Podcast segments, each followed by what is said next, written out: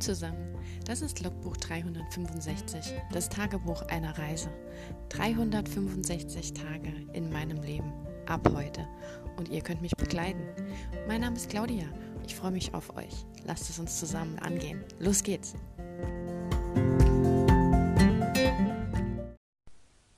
Hallo und willkommen zu Tag 88 von 365. Oh Gott, wie ihr vielleicht an meiner Stimme hört, es ist der nächste Morgen wie ich schon prophezeit habe, habe ich gestern Abend nichts mehr aufnehmen können. Es war einfach, ich war regelrecht leer, ausgeredet, ausgequatscht. Ich habe ohne Scheiß gestern Abend über dreieinhalb Stunden, dreieinhalb, 3,5 Stunden mit meiner besten Freundin gequatscht. Äh, ja, wir hören uns, wie gesagt, nicht so oft. Wir schreiben dann mehr und wenn wir uns dann mal hören, dann äh, gibt es keinen Morgen mehr. So ähnlich war das dann auch gestern. Wir haben uns aber auch sehr, sehr lange äh, auch über mein Schreibprojekt unterhalten, haben so ein bisschen gebrainstormt über den Plot-Twist und das Ende, weil, ähm, ja, ich habe gestern so ungefähr, ich kann es leider nicht sagen, weil ich bin jetzt momentan auch viel in Überarbeitung und rausstreichen, neu schreiben und sowas drin äh, rein rechnerisch gezählt habe ich so um die 900 Worte geschrieben, aber ich bin bestimmt über 1000 gekommen, weil die kann ich jetzt halt nicht mehr richtig rausfiltern, weil ich ja, wie gesagt, also ich habe ja eine Tabelle, in die trage ich ein, was ich ähm, an mehr Zahlen habe, was das Kapitel an mehr Wörtern hat und dann ergibt sich ja eine Gesamtzahl und daraus kann ich dann auch in etwa eine Zahl rausrechnen, was ich an dem Tag geschrieben habe. Ähm, aber da ich aus dem Kapitel ja auch wieder um die 150 oder keine Ahnung wie viele Worte mehr rausgestrichen habe und in einem anderen auch, ähm, ja, taucht das halt so nicht mehr in der Tabelle auf, wie wenn ich nur schreibe, also nur neue Worte quasi hinzufüge. Ich bin aber, und das ist ja eigentlich der wichtigste Punkt bei 19.404 Worten gestern angekommen. Das heißt, ich habe mein Ziel von 20k gestern erstmal nicht erreicht, aber ich habe im Prinzip ähm, für mich gestern beschlossen, das ist in Ordnung, weil erstens war es ja auch nur so ein Milestone quasi für mich oder so eine Überlegung und das andere ist, dass jetzt ab heute, also das Wochenende und wahrscheinlich auch Montag, Dienstag, eigentlich nur äh, wenn ihr jetzt das Blubbern hört, ich versuche gerade hier mal einhändig wieder meinen Kaffee zu kochen. Ähm, ja, also dass jetzt die nächsten vier Tage eigentlich nur Überarbeitung im Sinne von Auffüllen, Korrigieren, Rausstreichen, Ergänzen und sowas stattfindet. Und ich denke, da werden sich einfach ganz automatisch diese 600 oder sogar mehr Worte finden bis zu den 20k. Von daher mache ich mir da keine Sorgen, beziehungsweise äh, wird da noch irgendwas an Text kommen. Also da, die erreiche ich ohne Probleme. Ähm, dann habe ich gestern mich irgendwann mal so ein Dokument aufgemacht und ähm, das böse Exposé mal angepackt. Habe einfach gedacht, ich schreibe mal so einzelne Zeilen rein, die ich mir schon mal im Kopf rumgeflogen sind, die man reinschreiben könnte. Und irgendwie plötzlich saß ich dann dran und hatte nach einer kurzen Zeit fast 250 Worte. Man darf 300 schreiben, maximal. Und ähm, ich saß da am Anfang und dachte so, das brauche ich gar nicht. Ich war ja dann erst begeistert, dass ich so wenig Worte brauche. Und dann kam ich eben zu dem Punkt mit dem Breakup, also mit der Trennung, die eben am Schluss stattfindet, bevor sich das Pärchen wieder zusammenrauft. Und ab da bin ich natürlich nicht mehr weitergekommen.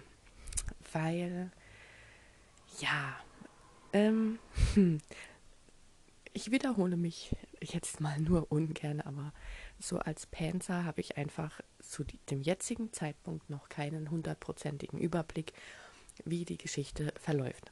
Ich merke es ja ständig, äh, beim Schreiben, es kommt was Neues dazu, das sich harmonisch einfügt. es fallen Dinge weg, die ich vorher gedacht habe, dass ich sie behalten möchte. Ich habe zum Beispiel gestern auch mit meiner Freundin darüber geredet, ob der Hund, den sie hat, äh, ich habe ihr ja einen, einen, Hund mitgegeben als Freund, der von Kerberos abstammt und auch eine Art Dreiköpfigkeit mitbringt, also auch ein, kein normaler Hund, sondern eben ein Unterweltshund.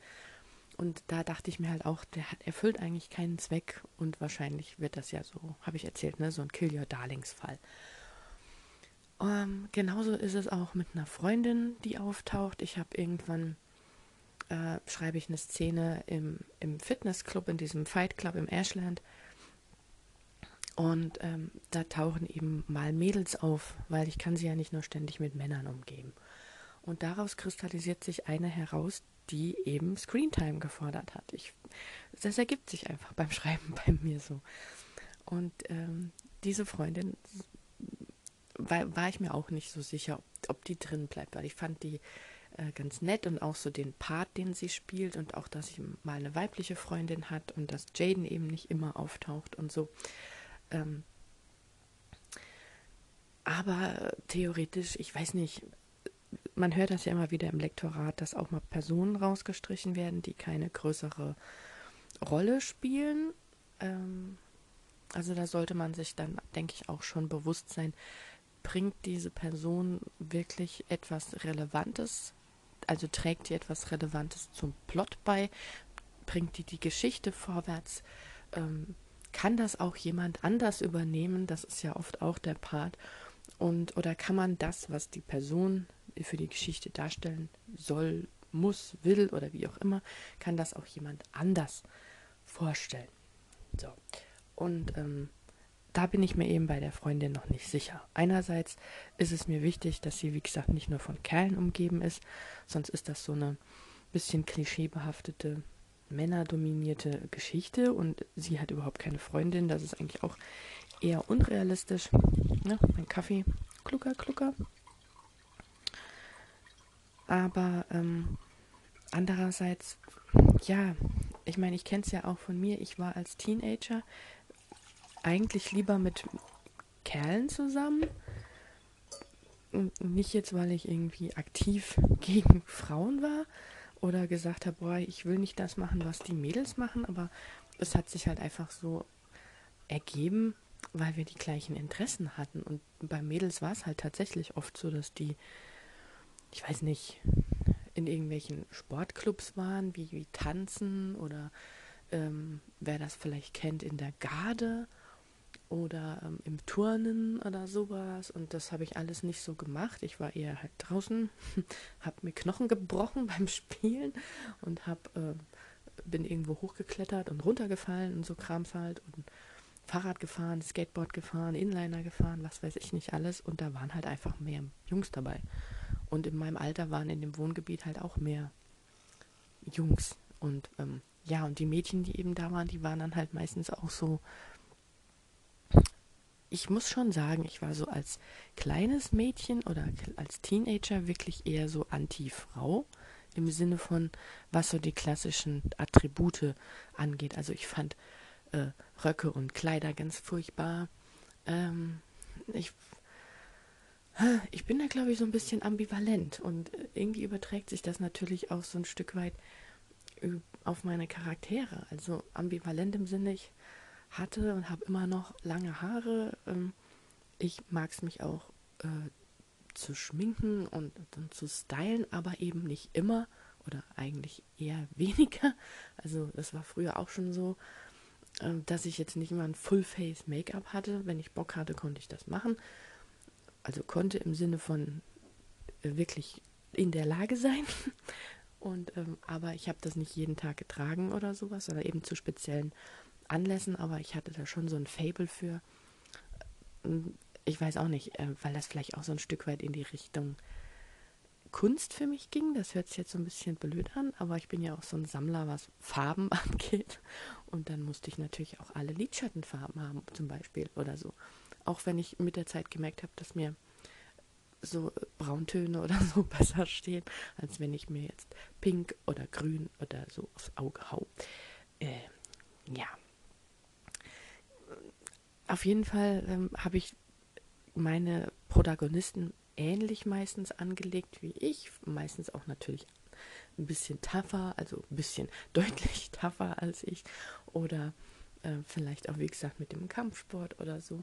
Aber äh, ich wollte damit eigentlich nur erklären, dass ich nicht aus einem Klischee heraus handele, sondern dass ich selbst eben auch zum Teil so war. Also ich habe mich nicht aus Gründen der äh, Sexualität nicht für Mädels interessiert oder so oder aus Klischeegründen, sondern es hat sich einfach so organisch ergeben, dass mich das eben nicht so interessiert hat und in meinem Umfeld einfach nur Mädels waren, die eben sich für die Dinge interessiert haben, die ich nicht interessant fand. Und ich habe das gar nicht mal so als Mädels- und Jungs-Ding gesehen, sondern einfach nur, ich möchte das machen und das machen jetzt halt die und dann mache ich da mit und Ende.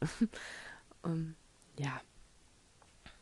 Deswegen, also, aber um das eben etwas zu abzuschwächen, versuche ich meiner Protagonistin eben auch Freundinnen zu geben. Und ähm, deswegen hat sie jetzt halt auch mal, sind auch jetzt mal weibliche Makai vorgestellt worden aus dem Kampfstudio, mit denen sie vielleicht sich befreunden kann. Ursprünglich hätte sie ja auch bei der ähm, anderen Halbgöttin wohnen sollen, die auch bei Morpheus vorkam, der, der Göttin von der Göttin des Mondes, also der Göttin des Mondes, der Mondgöttin, das hört sich so an wie, wie ähm, Sailor Moon, Chibiusa und die Mondgöttin. Hm, ja, äh, mein Kaffee ist gerade übervoll, das wird wieder eine lustige Nummer. Ach Mann, wie soll ich denn da jetzt noch Milch reinkriegen? Wenn die Tasse zu Ende ist und noch keine Milch drin ist. So ein Mist. Ja, also die ja, Göttin des Mondes, die Mondgöttin, die Selene auf jeden Fall.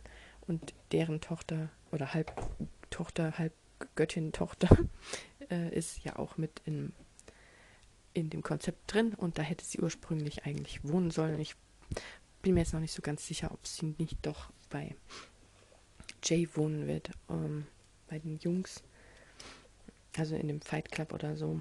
Mal gucken. Aber dann hätte sie da halt auch noch eine weibliche Person und die halt auch Halbgöttin ist oder so. Ja.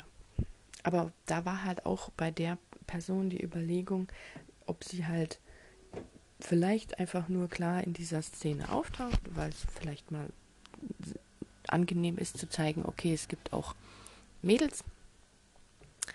Ähm, aber ob die dann überhaupt eine größere Rolle kriegt und ob die Szene dann beispielsweise in einem potenziellen Lektorat rausgestrichen werden würde, weiß ich halt nicht. Um, aber eigentlich habe ich dann, nachdem ich gestern, jetzt bin ich abgeschweift vom Exposé, ne? nachdem ich das da geschrieben habe, halt überlegt, wie geht es danach weiter. Und ähm, weil er, er äh, wird ja von seinem Manager genötigt, dass er Single ist und muss das dann öffentlich irgendwie darstellen und gibt dann eben den Bruch in der in dem frisch verliebten Pärchen. Moment, ich muss mal kurz meinen Kaffee abtrinken. Einen Moment.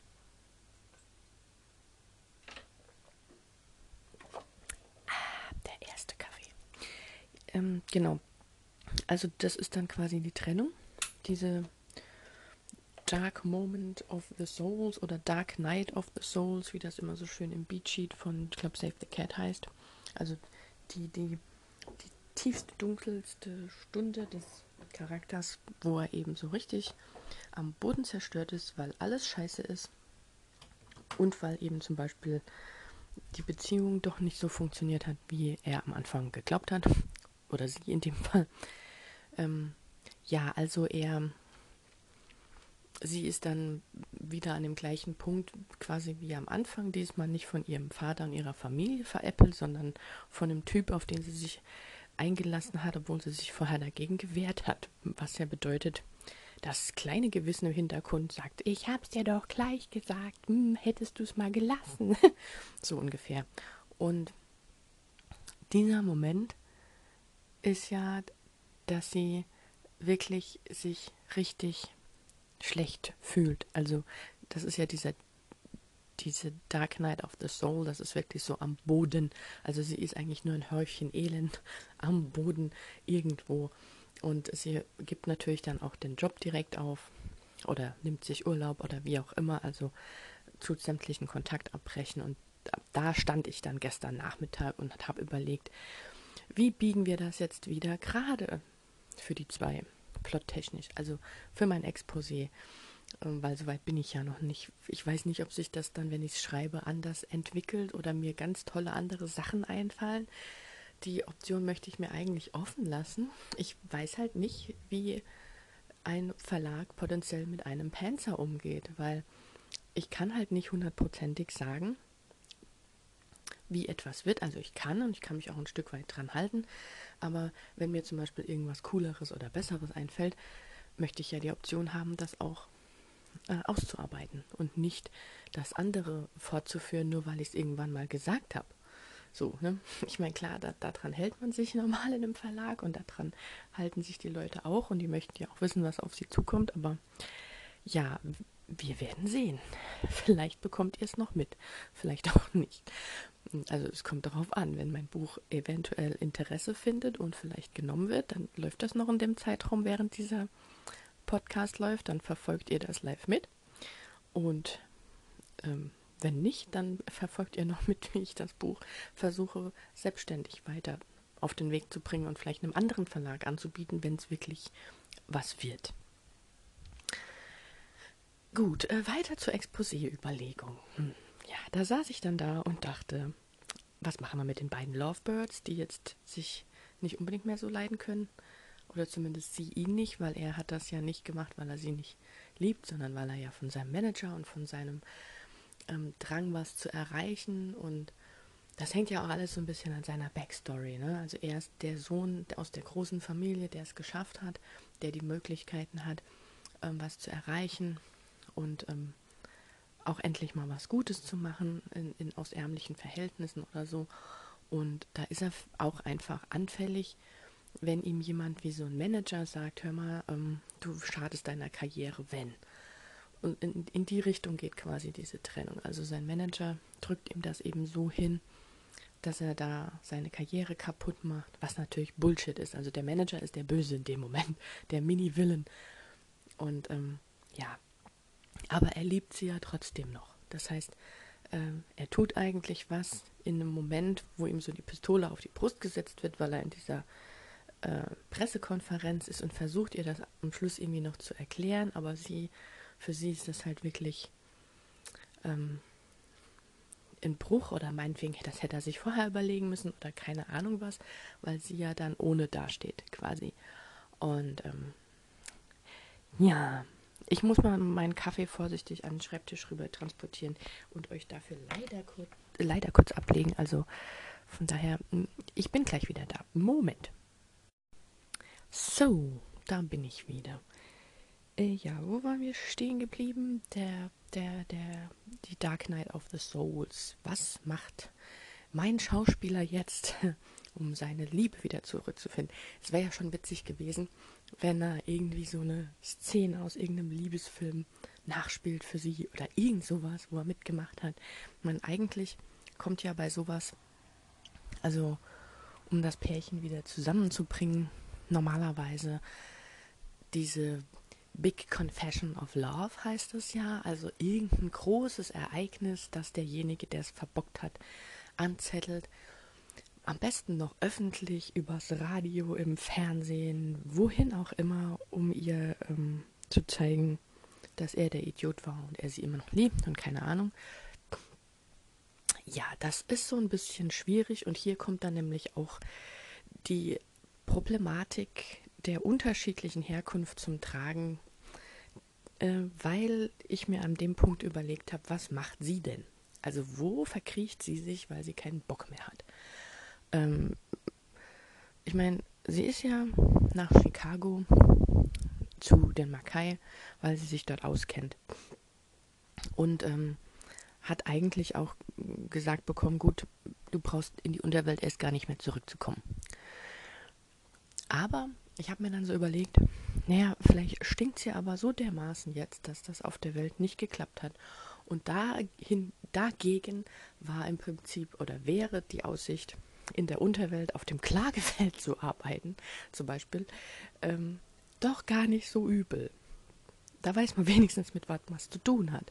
Und dann kann man sie auch alle schön bestrafen, ne? Und hat nicht so einen Idiot an der Backe, der einem dann fallen lässt.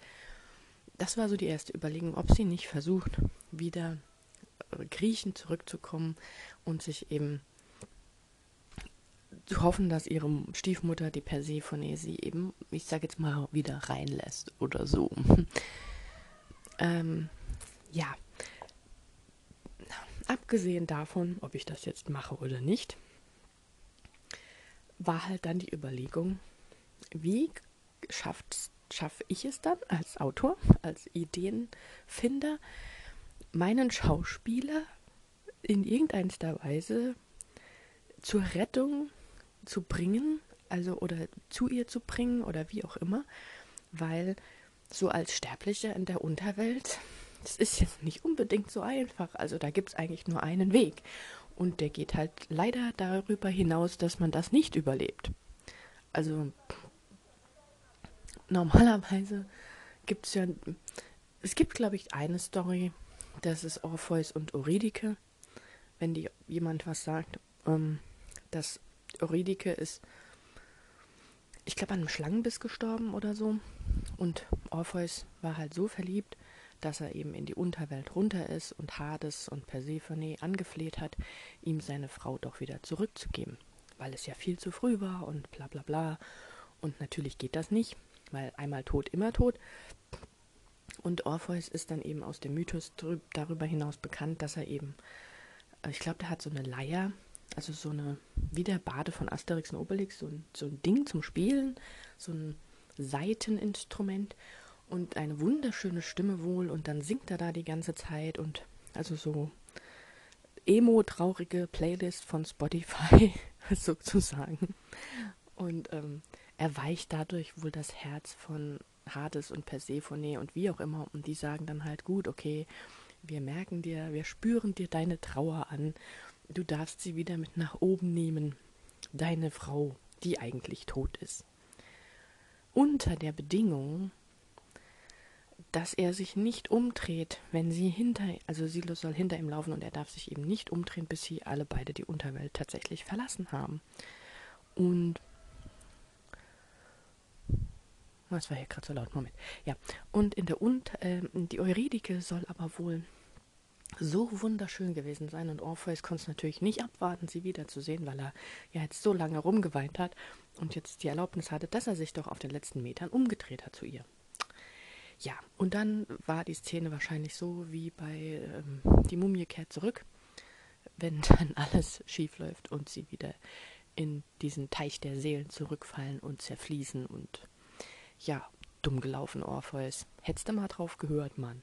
Also es sind immer so diese Kleinigkeiten, das Kleingedruckte, das man bei den Göttern lesen muss, sonst geht das einfach blöd aus. Ja, aber das wäre so die Geschichte, die mir einfällt, wo tatsächlich ein Sterblicher in der Unterwelt war und wieder rausgekommen ist. Ich weiß natürlich auch nicht, ähm, man kann, soweit ich weiß, ja schon bis zum Eingang gehen, aber man kommt halt nicht weiter, weil Kerberos lässt einem nicht rein, der Fährmann fährt einem nicht rüber und äh, schwimmen ist halt nicht, ne? Und ähm, ja, ich meine, Percy Jackson war auch in der Unterwelt, aber der ist halt auch mal ein Halbgott. Das war halt auch meine Befürchtung, dass ich irgendwie Jaden schicken muss und das ist halt im Prinzip der Richtige zum Retten, aber der Falsche für die Liebesgeschichte. Ne? Ihr versteht, was ich meine. Das Problem hatte ich ja schon vorher, dass Jaden von, von den Eigenschaften her besser zu ihr passen würde im Sinne von Halbgott technisch und dass er sie auch retten kann, wenn sie im, in den Hades geht, weil er hin kann. Ähm, aber die beiden sollen ja nicht zusammenkommen. Also sitze ich da jetzt mit meinem Schauspieler, der eben halt ein Mensch ist und nicht zu ihr kann. Jetzt könnte man ja sagen, gut, wenn sie ja nur dahin gegangen ist, so nach dem Motto, ähm, ich habe keinen Bock mehr, ich will dich nicht sehen oder wie auch immer, könnte der Schauspieler ja den Makai fragen und sagen, ja, kannst du nicht wenigstens für mich eine Nachricht überbringen und da halt auch schon über seinen Schatten springen, weil die beiden sich ja auch nicht so grün sind oder so.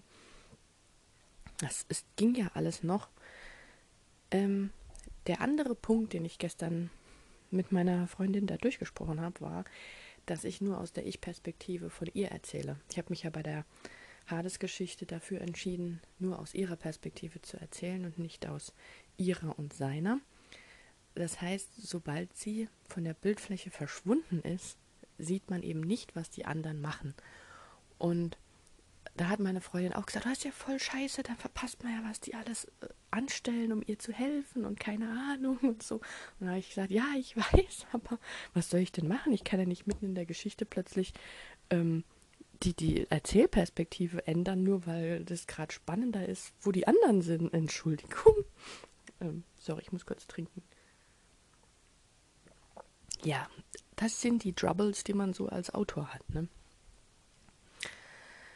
Ähm, ja, und dann, jetzt kommt der Punkt, der Teaser, über den ich hier leider jetzt erstmal noch nichts erzähle, weil ich will ja. Also, ne, dieser Podcast ist eigentlich schon so, dass ich euch komplett ehrlich und offen mitnehme in dem, was ich tue und überlege und schreibe. Ich glaube, das hat man auch so gemerkt. Aber ähm, ich habe jetzt für das Buchprojekt eventuell an dieser Stelle nach dieser Dark Knight of the Souls, nach dem Breakup, einen Plot-Twist, der in meinen Begriffen ziemlich interessant ist. Und ähm, ich kann das natürlich erzählen. Ich meine, wenn ihr die, die, die Schreibnymphen verfolgt, die zusammen gerade euch mitnehmen, ein, gemeinsam ein Buch zu schreiben, das sind die beiden auf YouTube, habe ich glaube ich auch schon mal drüber berichtet, die erzählen von der Anfang, angefangen haben sie am 1., 2., 3. Januar irgendwann so, also Anfang des Jahres mit der Ideenfindung, also wirklich bei 0, 0, 0, 0, 0 haben sie sich gemeinsam hingesetzt, Ideen gesucht, Charaktere gesucht und nach und nach alles aufgebaut. Und ähm, die treffen sich halt auch nur einmal die Woche und arbeiten da nicht mit ihrer hundertprozentigen Zeit dran.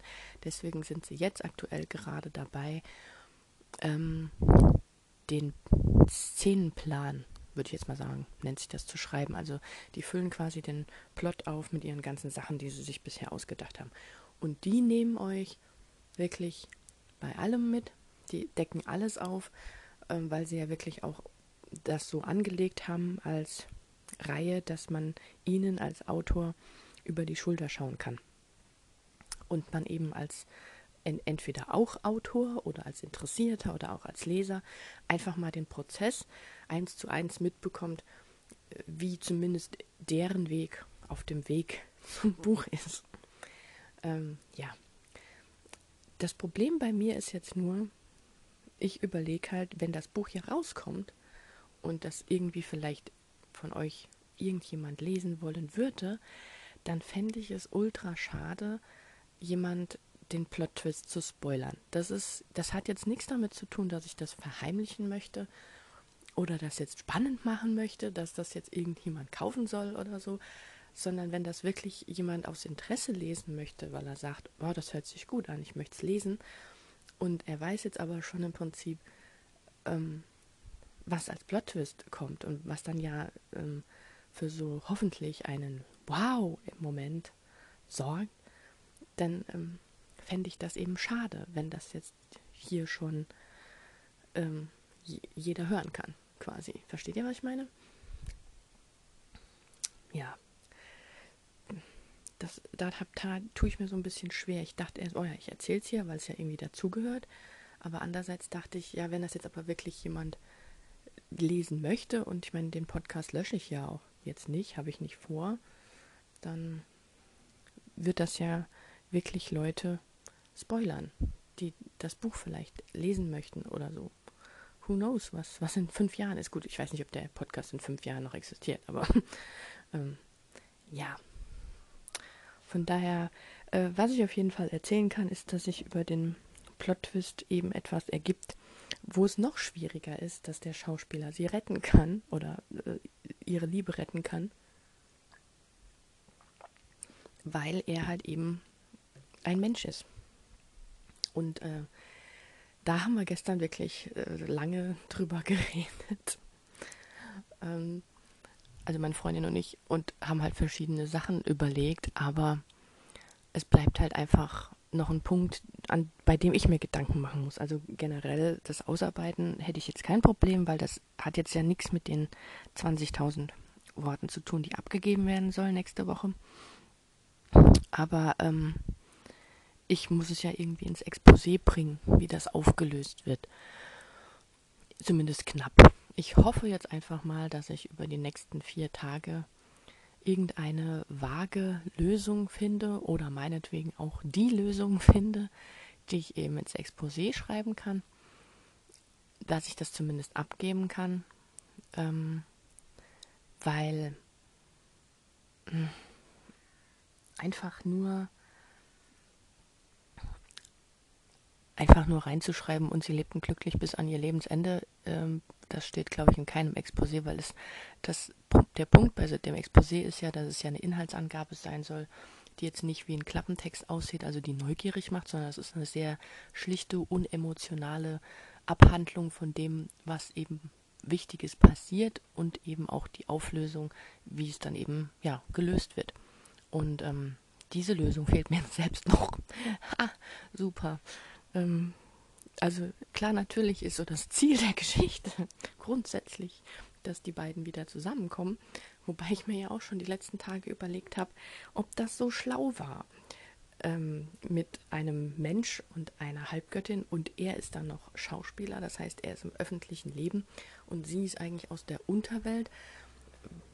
Also so, so ein gemeinsamer, gemeinsamen Platz zu finden, wo die beiden tatsächlich glücklich werden können oder ähm, irgendwie gemeinsam leben können, ist so ein bisschen äh, kompliziert, wenn wir es mal so ausdrücken wollen. Ja. Äh, ich habe gestern noch andere interessante Dinge getan, bevor ich telefoniert habe, aber dafür, ähm, das sprengt jetzt gleich hier meinen Rahmen. Also ich wollte jetzt schon irgendwann demnächst mal noch ans Arbeiten. Wir haben jetzt gleich Viertel vor neun und ähm, morgens, nicht abends. Wie gesagt, ich nehme ja den Podcast leider nachträglich auf. Ähm, ja, deswegen würde ich sagen, ich mache hier mal Schluss. Ihr könnt euch ja mal eure Gedanken über den Rest der Geschichte machen. Hey, wenn euch was einfällt. Ich würde ja so gerne sagen, schreibt mir, aber ich weiß nicht wo. Das Einzige, was ich jetzt hätte, wäre Instagram. Schreibt mir auf Instagram. Schreibt mir eine Privatnachricht auf Instagram. Ähm, mein Schreibname ist dort T and Thundercloud, also T unterstrich and unterstrich Thundercloud. Und ähm, ja, vielleicht hat ja jemand Lust, da mal zu schreiben, wenn jemand eine Idee hat oder Interessen. Ich weiß ja, wenn man bei sowas zuhört, das, das spiked einem ja selbst so die, die Synapsen an und dann fällt einem irgendwas ein oder man kommentiert irgendwas so nach dem Motto, das ist jetzt aber ein blöder Gedanke oder also nee, das hättest du anders machen können. Also I know you do it. So schreibt mir einfach. gut. Dann würde ich sagen, macht's gut. Ich wünsche euch ein wunderschönes Wochenende, wann immer ihr das hört. Und wenn ihr mögt, hören wir uns in der nächsten Folge wieder. Macht's gut. Ciao.